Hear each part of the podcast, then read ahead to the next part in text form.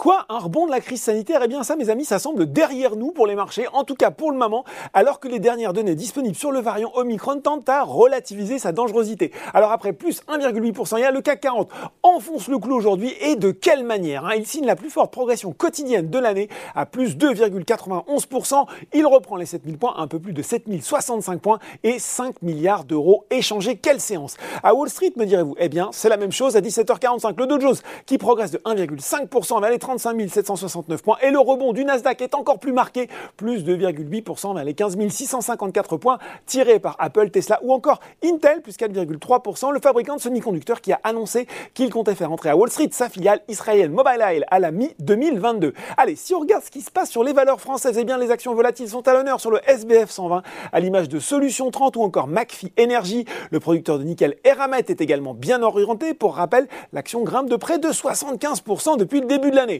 Non loin derrière, l'équipementier pour l'industrie pharmaceutique Sartorius Teddy met fin à 4 séances de baisse consécutives et reprend 5,3%. Sur le CAC 40, profitant de la détente sur le front de la crise sanitaire, eh bien, les valeurs du luxe sont à l'honneur, à l'image de Kering ou LVMH.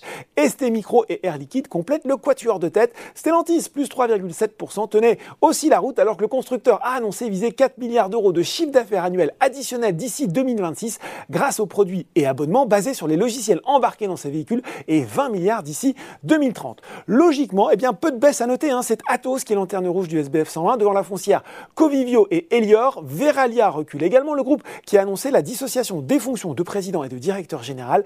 Euh, une dissociation qui sera effective à l'issue de son AG le 11 mai prochain. Seules deux valeurs du CAC 40 sont dans le rouge, Carrefour et Danone.